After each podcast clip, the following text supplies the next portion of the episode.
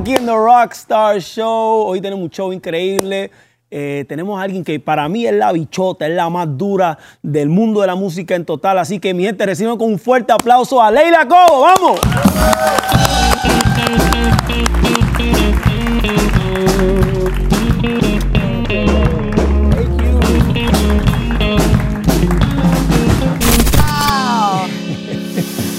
What do you think about this? I love it. I didn't realize you had a live audience. I do, I do. Son, son los fans de nosotros que están aquí en The Rockstar Show. Tenemos la banda. Yeah. La banda, La banda se llama la banda Los Peludos. los peludos. Los Peludos. Pues tiene, tiene que decir. no, Quítate tú la gorra para ver. Eh, good. Los sí, peludos. sí. Los peludos. es la los banda de los peludos, la banda de los peludos. Pero debo decir que I'm- yo estoy aquí súper nerviosa porque siempre soy yo la que te entrevisto a ti. Sí. Y sí. ahora the roles are reversed y estoy como que, oh my gosh. Ahora me toca a This mí. is stressful. This is Ahora me stressful. toca. Pero ¿Así para mí también es presión porque voy a entrevistar a alguien que se dedica a entrevistar. Entonces tengo que, la presión es, ¿me entiendes? Tengo que tenerla clara y estoy... Pero, Y estás claro. Pero practiqué, practiqué. Estoy Ajá. bien, estoy bien. Ajá. Leila, este, llevo rato esperando este momento para entrevistarte porque de verdad que yo quiero que la gente sepa de toda tu historia, eh, todo lo que has logrado, todo lo que has hecho y el por qué eres una de las piezas más importantes del mundo de la música, pues para mí. Y con mucho respeto lo digo. Gracias. Este, yo quiero que tú me hables de, de tus comienzos. Este, sé que, que naciste en Cali, Colombia. Yes, a mucho honor. Un Aquí. aplauso a la colombiana. ¿Quién hay de Cali acá? ¿Nadie? Eso. Eso. Sé que aparte de la música has escrito tus libros. Este, hiciste en el 2009 ga- ganaste bestseller en el Sí. disco, en, en el libro de Tell Me Something True, Yes. si no me equivoco. Este, y aparte de eso hiciste otros libros y dentro de esos libros está el libro este de, de Cutting Despacito, que es el libro que habla de, de los éxitos grandes que han pasado en la música latina. Ah, e- eres pianista también. Soy Yo no sabía esto No. pianista profesional que has tocado al frente de público. Eh, Yo, Sí. Sí, soy ahora pianista. todo tiene, todo tiene más lógica ahora mismo. O sea, ahora, ahora estoy más claro de lo que está pasando, el por qué. Que tú eres músico profesional. Bueno, fui. Fui porque ya no. Ya o sea, no, pero. o sea que si te pongo un piano, tú no puedes tocar un poquito. No, sí. ¿Tienes un piano? Tenemos un piano ahí. Mentira. Y me gustaría que ahora Bueno, mismo. es un keyboard. ¿Me van a poner a tocar? Y no puedes tocar un poquitito para, para nosotros. Uy, pero Porque eso- normalmente, normalmente yo hago la entrevista y después lo hago. ¿Quieres, ¿Quieres hablar un poquitito y después eh, le metes o quieres darle Ah, ahora esto, mismo? esto sí no me lo esperaba, ni practiqué, ni, ni- Bueno, yo soy pianista clásica, o sea que, bueno, yo... I'll play something. Vamos a hacerlo ahora mismo. A ver. Vamos a hacerlo ahora mismo.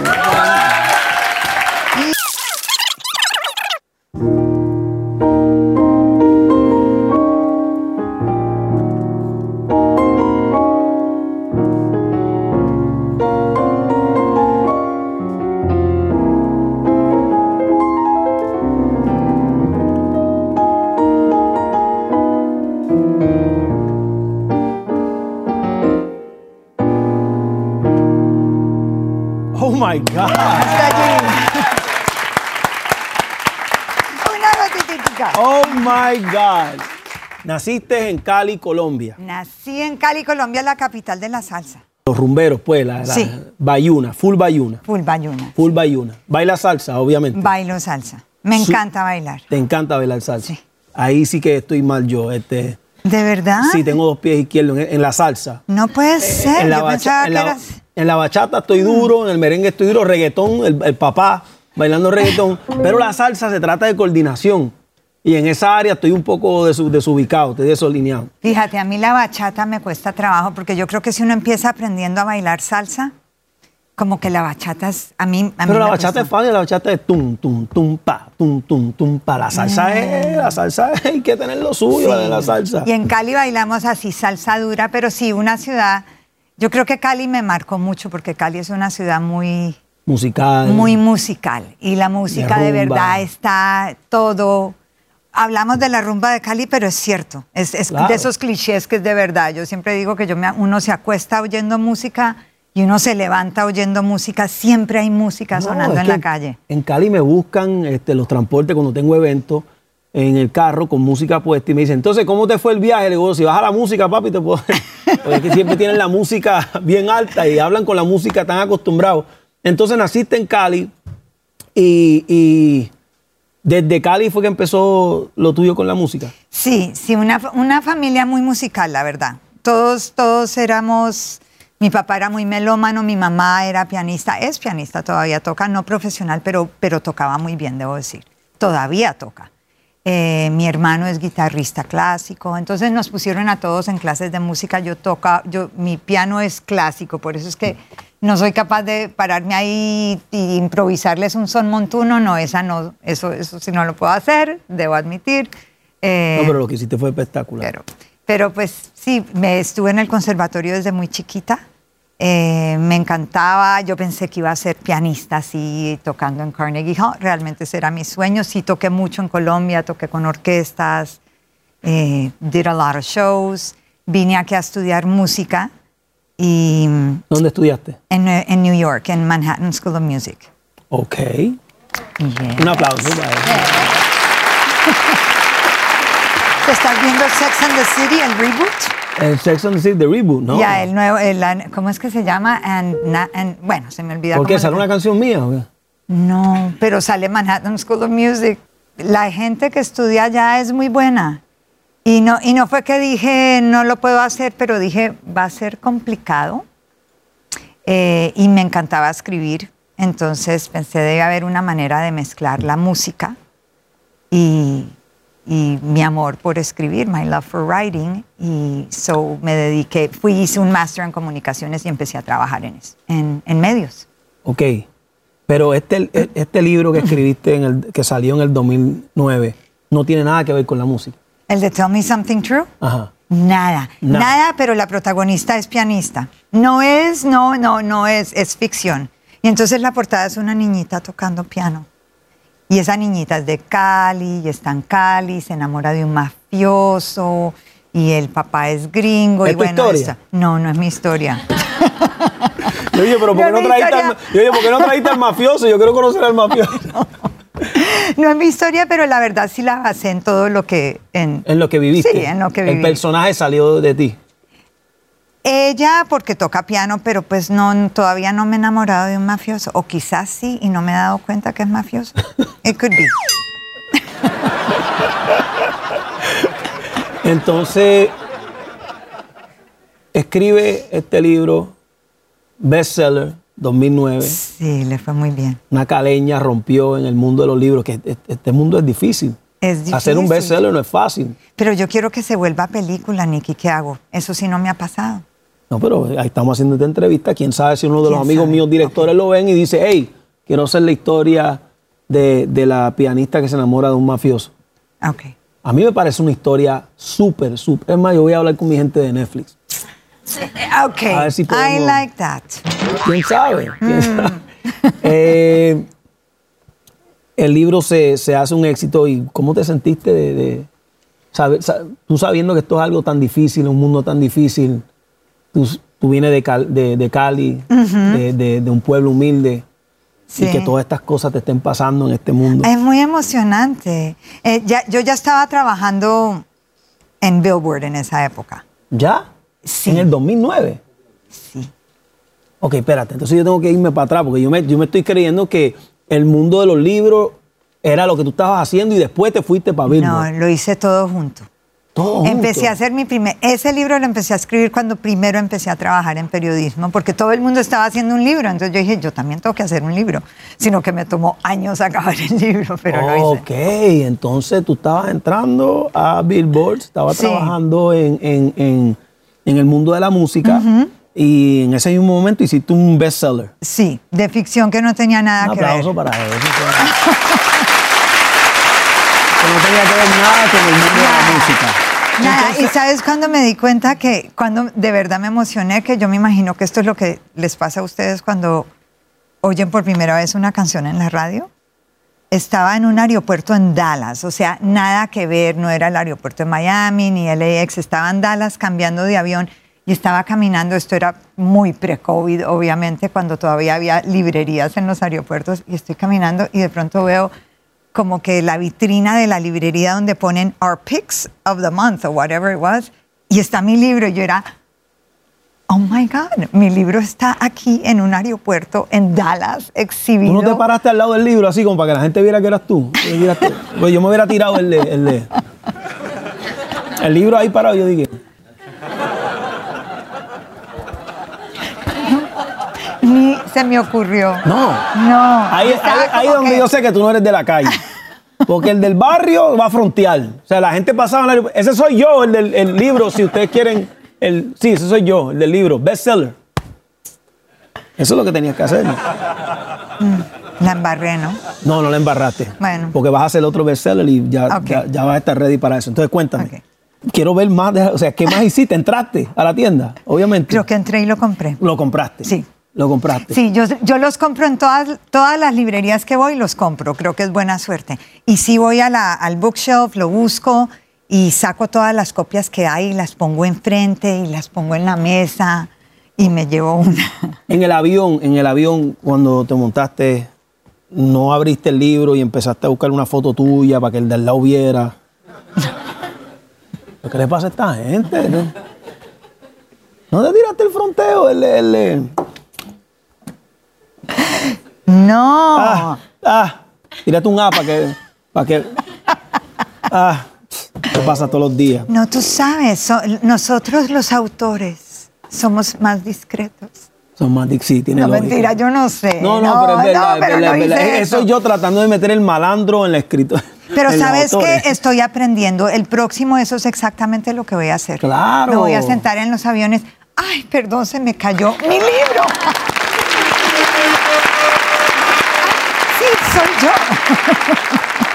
soy yo. soy yo, soy yo. Entonces, ¿qué empezaste a hacer en Billboard?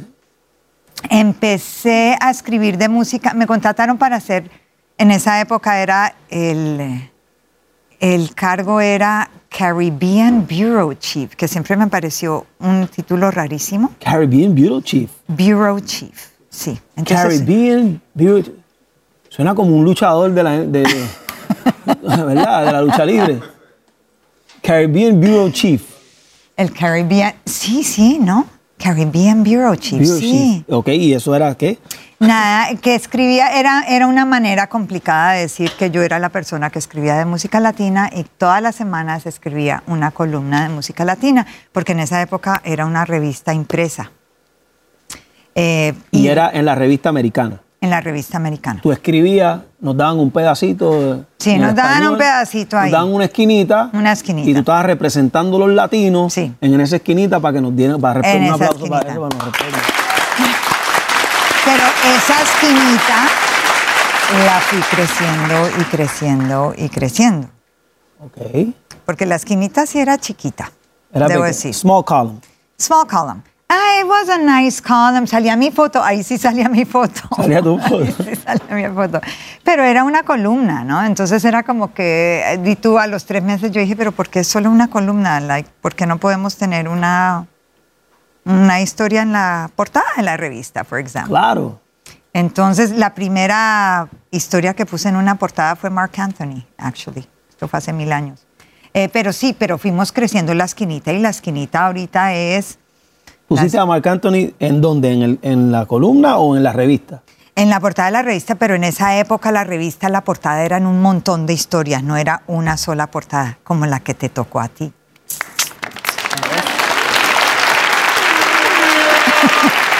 Yo por lo menos sí me paré al lado de esa revista y hice... Ustedes vieron el Nicky. Hombre, es el bueno, pero ¿saben qué? Y yo tengo una foto con él al lado de, del cartel de la revista. Sí. Ay, la debe haber traído. Pero ya ahí tú, ya tú eras reggaetonera ahí.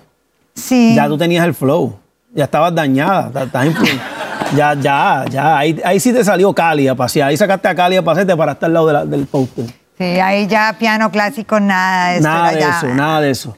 Entonces, yo quiero saber todo este proceso de tu crecimiento en Billboard. Empezaste con una columna pequeña. Sí. Fue creciendo. Sí. Eh, Marc Anthony, ¿quién trajo a Marc Anthony a hacer la portada en ese tiempo? No, en ese, en ese tiempo ni tomábamos fotos de portada ni nada. Nada. Nada, pero ¿Tú, escribiste, ¿tú escribiste sobre Marc Anthony? escribí sobre Marc Anthony. Pero fue, te digo, eh, fue crecer y crecerlo. La música iba creciendo y yo sentía que el espacio tenía que, bueno, yo sentía que el espacio era demasiado pequeño para la música. We were too big for that space. Entonces yo decía, no, necesitamos más, right? Más necesitamos espacio. estar. Y peleaste por eso en Sí, Billboard. claro, Nicky. Peleaste diciendo, nosotros los latinos somos un movimiento grande, estamos Sí. vendiendo millones de discos, yo creo que nos merecemos un espacio mucho Sí. más grande en los Billboard. Sí, no, yo peleo todo el día. Yo tengo fama de ser peleoncísima. Y no, y- y no te veo así, siempre que te veo estás sonriendo y riéndote y pasándola bien. Con, bueno, Sí, no sé si me- porque no sé que te caigo bien, pero siempre te Eso es porque estoy aquí nerviosísima. Entonces, Entonces cuando estás nerviosa te da el Ajá. efecto de, re- de Sí. reírte. Ya, ya entiendo.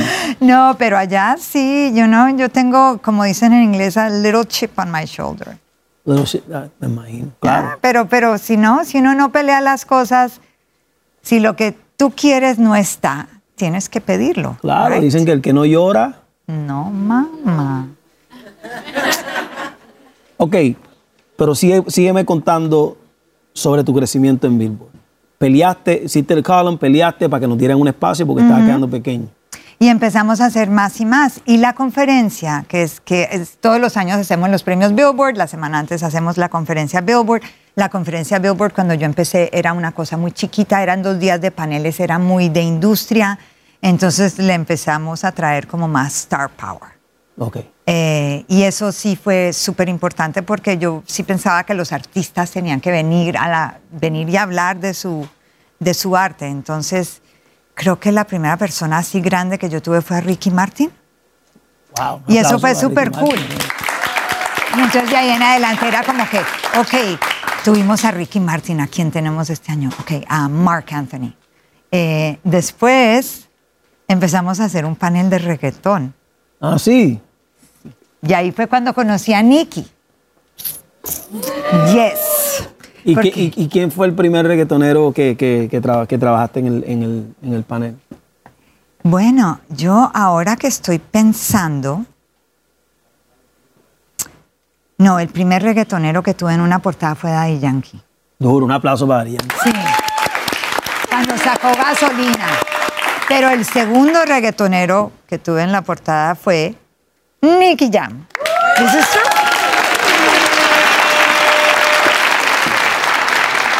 Este, ¿Cuál es tu posición? Porque ahí era Caribbean uh, Bureau of Chief. Sí. ¿Cómo se llama ahora mismo tu posición en Billboard? Ahora soy Vice President of Latin. Me puedes llamar Madam Vice President. Madame Vice President. No, yo te puse la bichota. Para mí es la bichota. Yo, yo no sabía ni, ni, ni- eh, eh, yo ni sabía ni, ni el nombre de tu posición. Aproveché la entrevista ahora y yo decía la dura de los Billboard. Yo siempre decía la dura de los Billboard, Leila Cobo. La ¿Tú dura. crees que debo cambiar mi título en Billboard? Les La- voy a decir. La bichota. La bichota, les voy a decir, no, no más Vice President, bichota Cobo. La bichota. yo- la like bichota, that. ¿le gusta la bichota? Ah. La bichota. A mí es la bichota. La bichota, porque, ¿me Ah. entiendes? ¿Y cómo ha sido la experiencia de bregar con tantos músicos, tantas estrellas, tantos íconos durante tantos años? Es lo que más me gusta. ¿ah? Me, me encanta, bueno, me encanta entrevistarte a ti. Se siente tan raro que él me esté entrevistando a mí. Es que lo he entrevistado tantas veces, ustedes no saben. Eh, pero me encanta tener esa conversación y creo que, aunque mi música, la música que yo hacía es muy distinta, sí creo que el hecho de que estudié música, de que practiqué mucho, de que me presenté en escenarios, te ayuda a entender a la persona que tienes enfrente. Claro, Entonces, me gusta pensar que cuando hablo con, con artistas o los entrevisto, que, no tanto que haya afinidad, sino que I know where, I know where you are, you know?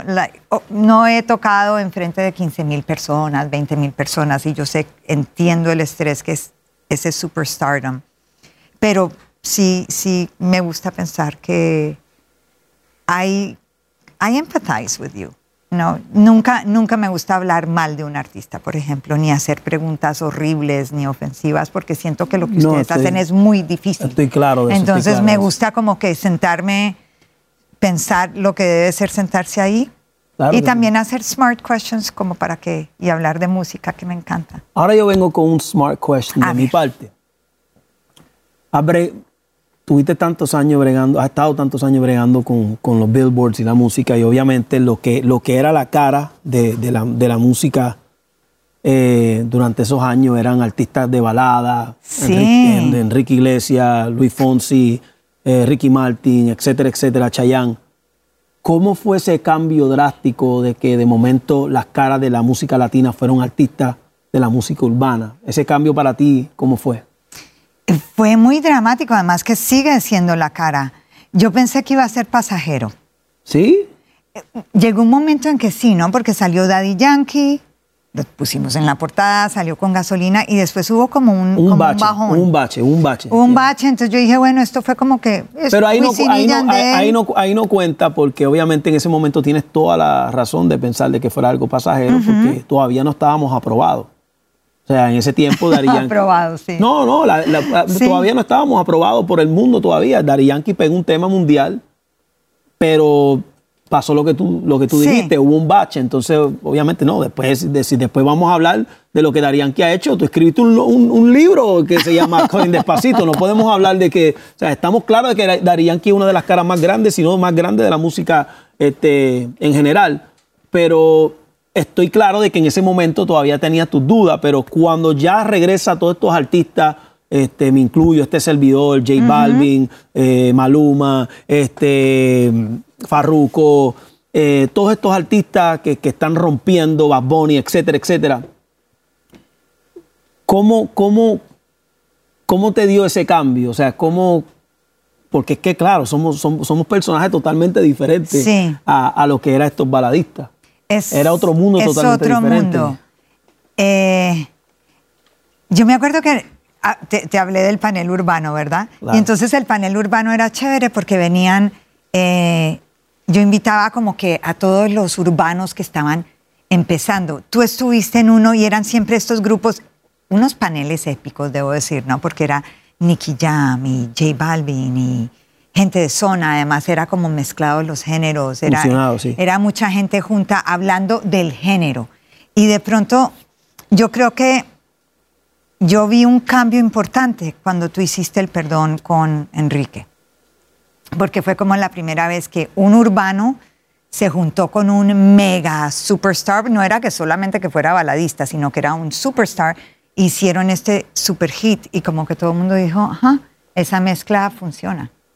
Y yo creo que a partir de ahí fue como que eh, el mundo se dio cuenta que esta música no era solo urbana, sino que tenía appeal internacional. De verdad, yo creo que fue una, una canción súper transformadora.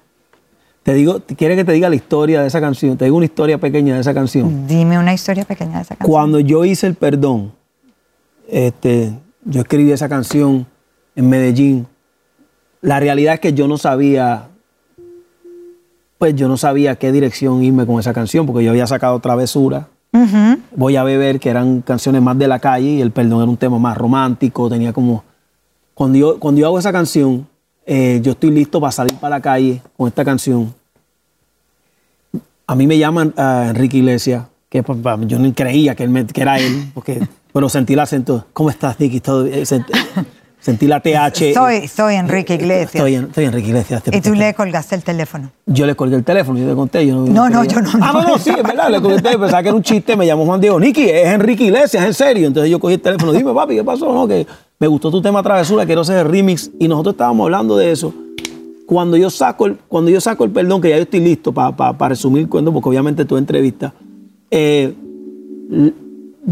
querían poner a Enrique Iglesias en la canción. Enrique grabó la canción. Uh -huh estábamos listos para salir y a mí me dio un miedo en salir con un baladista porque como yo me sentía que me debía un público de la calle Ajá. y la gente de la calle sentía que me iba a tirar a mí, me iba a decir, no, que ya te dañaste, sí. ya te fuiste pop, pa, pa, pa, Acabas de regresar y te fuiste Y ya te fuiste pop, side. ya te me dañaste, yo me asusté, me dio un miedo y saqué la canción solo. No, Sí. sin Enrique. Sin Enrique, Ay, a lo no loco. me di cuenta. Incluso si tú buscas, tú vas a ver que está la canción yo solo y después está la canción con Enrique. No. ¿Y Yo Enrique, asusté. ¿Y Enrique qué dijo? No, Enrique llamó y dijo, ¿qué pasó? O sea, ¿qué es lo que pasa, Nicky? No, chico, perdóname, pero es que me da miedo, yo no quiero perder mi público. No, pero es que esto es para un público más grande. Me habló la disquera, Sony, me dijeron, Nicky, este, tú no sabes lo que estás haciendo, Enrique es muy grande, Enrique viene de un Enrique. éxito de bailar. No, yo sé que Enrique es grande, pero por- ese mismo, ese era el mismo miedo que tenía yo. Yo, yo quería mantenerme con mi público de la calle, la ignorancia, obviamente. Sí. Yo pensando chiquito, Sí, pero nadie sabía. nadie sabía. la verdad es, esto era como que uncharted territory, ¿no? Sí, Nadie y, ya hecho todos mis, esto. y todos mis temas fueron éxitos uno detrás del otro. Voy a ver, fue un hit, después Travesura fue un hit y El Perdón para mí era mi próximo hit y no quería dañarlo. Y hubieron gente de la calle que me decía, chacho, Enrique, estás metiendo a Enrique ahí, tú estás loco. Y yo le digo, no, pero es que Enrique, eh, Enrique es un, es un fenómeno grande.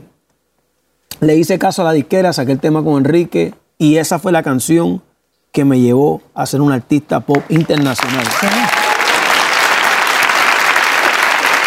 Y me llevó a, a- a eso que tú me acabas de decir ahora mismo, gracias a, gracias a yo hacerle caso a, a mi disquera, que muchas veces uno piensa que la disquera eh, no tiene la razón porque son corporativos y tienen una mentalidad ejecutiva y son hombres con... Entonces yo, yo soy de la calle, tú no sabes de lo que tú hablas, pero ellos sí la tienen clara, ellos saben los números, Sí. que de, eso, de eso se trata. Pero no fue solamente tu carrera, yo creo que abriste la puerta para que, porque de ahí fue que todo el mundo empezó a hacer esto. Ahí fue que todo el mundo No, hace esas y entonces. Maluma hace algo con Ricky. Con Ricky. eh, pero todo esto empezó de ahí. Esa fue como la primera vez que yo creo que la gente dijo, ah, esto puede funcionar. Yo digo que el reggaetón es como en las mujeres todas tenemos a little black dress, un vestidito negro de cóctel perfecto que uno se lo pone para cualquier cosa. no va a fallar. No falla. Yo creo que el reggaetón es como el little black dress de la música. Un aplauso para eso. Funciona con todo. Eso me pasa a mí, a veces la mujer me dice, mi amor, ¿qué me pongo? Ese trajecito negro no va a fallar. Ese negro es el duro, ese negro, se lo va a fallar. Pero tú te pusiste a vestirte de negra hoy, tú te fuiste a la fija. Sí, me fui a la fija, pero viste pero te mis ve- Pero te botas. fuiste juvenil. Pero viste mis O sea, te botas, fuiste flow, te fuiste, te fuiste Pues venía el Rockstar Show. rockstar baby. show, las botas tan duras. Me iba a poner otra cosa, me iba a poner algo así como más dress up y Hay que, sí, otra cosa. Y no me, no, no me, mi hija me dijo, ¿cómo se te ocurre que vas a ir a hablar con Nicky Jam vestida de señora? dije, ay, perdón. Entonces le voy a meter un poquito de, Sí, de sabor. un poquito de flow, No, y estamos combinados, está como que las botas. Yo tengo, eh, qué bueno, bueno, ya, ya te puse a tocar piano. Este, yo hago algo que yo siempre le veo los DM a, a los, a los artistas que vienen aquí. ¿De verdad? Sí, ¿Los DM o el WhatsApp? los DM. ¿En el Instagram? Pero el request, tranquilo, no, no voy a leerlo. Solo el request, si tú me permites. You want, sure. Es un request, no, no es nada de lo que está, es lo que tú no has aceptado. No, no, es que no hace. Ay.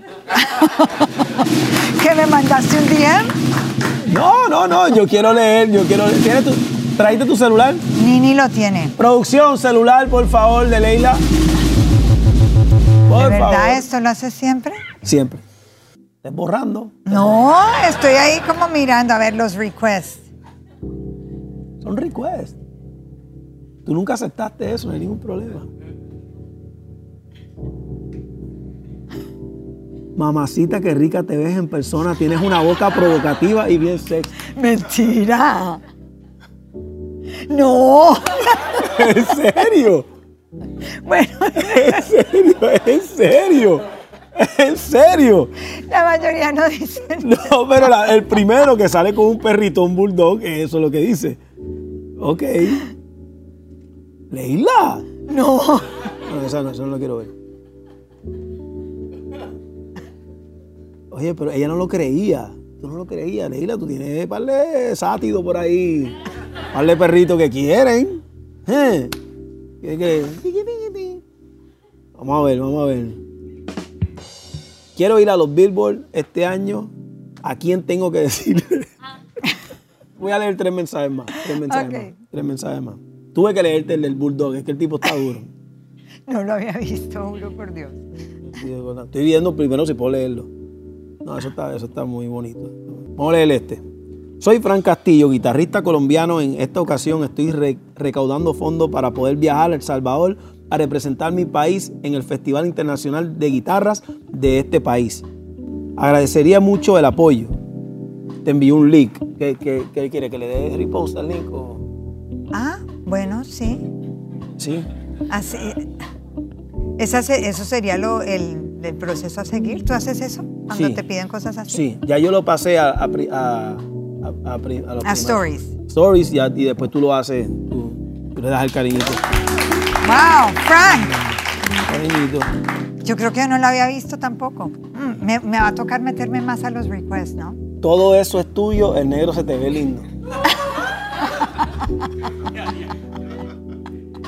¿Ese quién lo mandó? Ese es Larry. Ah. Ese es Larry. Ese- Ay, Dios. Hola Leila, espero que estés bien. Hace unos meses escribí una canción y me encantaría proponérsela a Sebastián, a Sebastián Yatra. Sé que es un poco loco hacerlo por aquí y esperar que funcione, pero en la vida nunca se sabe. Piensa que te podría enviar. Piensa si te la podría enviar. Bueno, ¿qué voy a hacer cuando me escriban y me digan, hola Leila, escribí una canción para Nicky Jam? Envíamela. All right.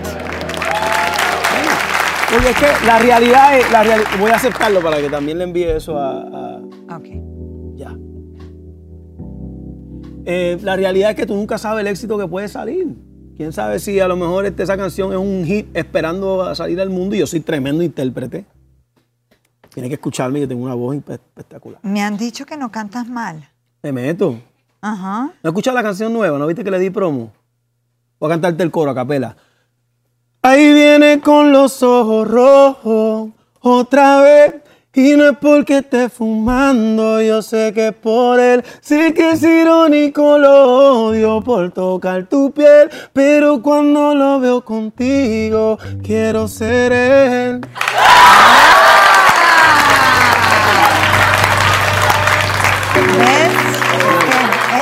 Eso, es lo lindo que esto. Es la nueva.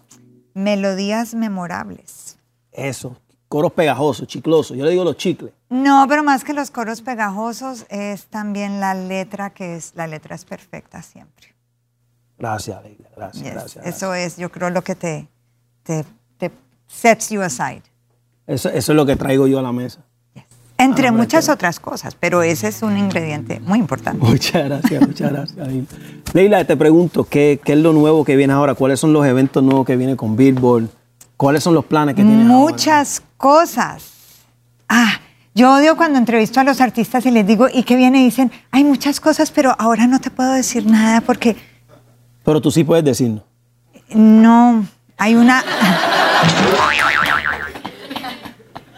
hay una cosa que no te puedo decir y que ojalá que pudiera, pero no puedo todavía. Pero grande. Grandísima.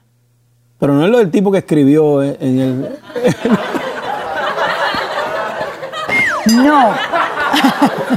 no. Ok. ¿Hay No. algo que sí me puedes decir? A ver, no, vamos a expandir la marca. Ok. Nuestra idea es expandir la marca. De aquí a en septiembre tenemos los premios Billboard. Van a ¿Lo van a hacer en septiembre. Miami? En Miami, en Perfecto. Si septiembre. nos vayan para Las Vegas. No, ya no Las Vegas. Muy Vamos a tener una semana de shows. Ok. O sea, eh, conferencias, charlas, conciertos todas las noches, los premios el 20. ah, no sé si puedo anunciar esto, se van a poner bravos conmigo, pero finales de septiembre, finales de septiembre. eh, pero antes de eso, yo espero tener una noticia muy grande de la marca, que de verdad todavía no puedo decirlo, porque mi jefe no me ha dado el go ahead y yo tengo jefe. Pero tú acabas de decir que tú odias cuando los reggaetoneros tú Sí, le preguntas y te hacen entrevistas y ahora no puedes decir nada. Ok, te pregunto, Leila, ¿cuál es el miedo tuyo mayor?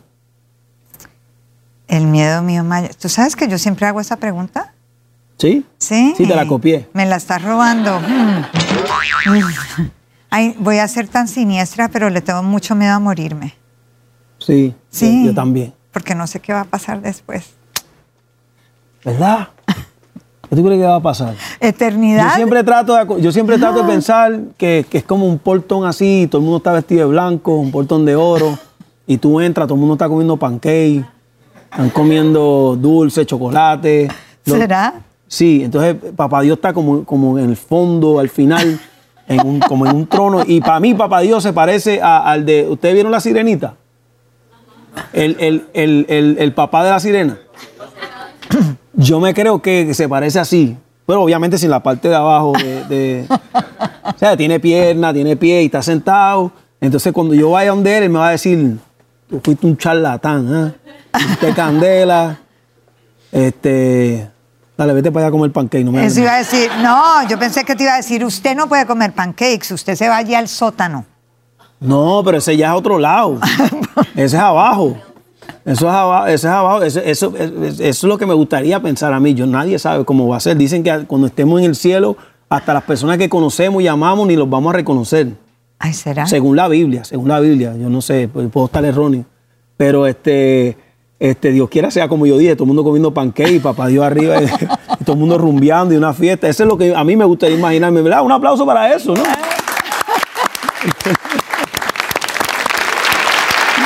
Eh, ¿Qué percepción hay de ti que no es cierto? ¿Qué la gente piensa de ti por ahí en general que no es verdad? Eh, creo que hay dos. Yo quiero saber. Cuenta. Eh, que soy antipática.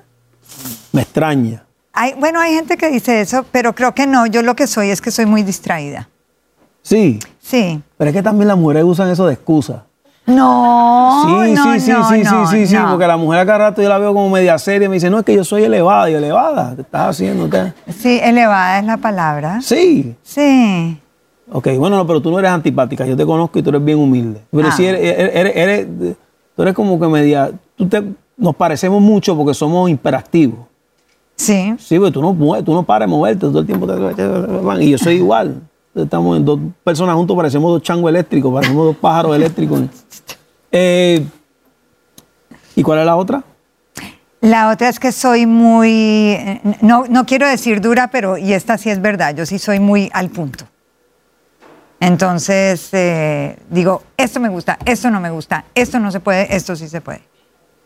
Entonces creo que a veces eh, cuando que- hago negocios es un poquito brusca, brusco, eres pero así brusca, es. eres brusca, pero eres al, al punto. Lo que, Sí. Pero yo soy así, porque mira, yo soy, yo me considero un tipo humilde. Yo soy un payaso, a mí me gusta vacilarme la vida y disfrutar. Yo soy un charlatán, le hago bullying a todo el mundo, pero para el negocio sí soy serio. Para el negocio sí soy a lo que es. A lo que sí. Sí, yo siempre Eso digo, yo siempre digo, el corazón para la familia, las bolas para el negocio. ¡Wow! ¡Aplauso por esa! Esa me gustó. Ah, sí, lo vi en una película. Este.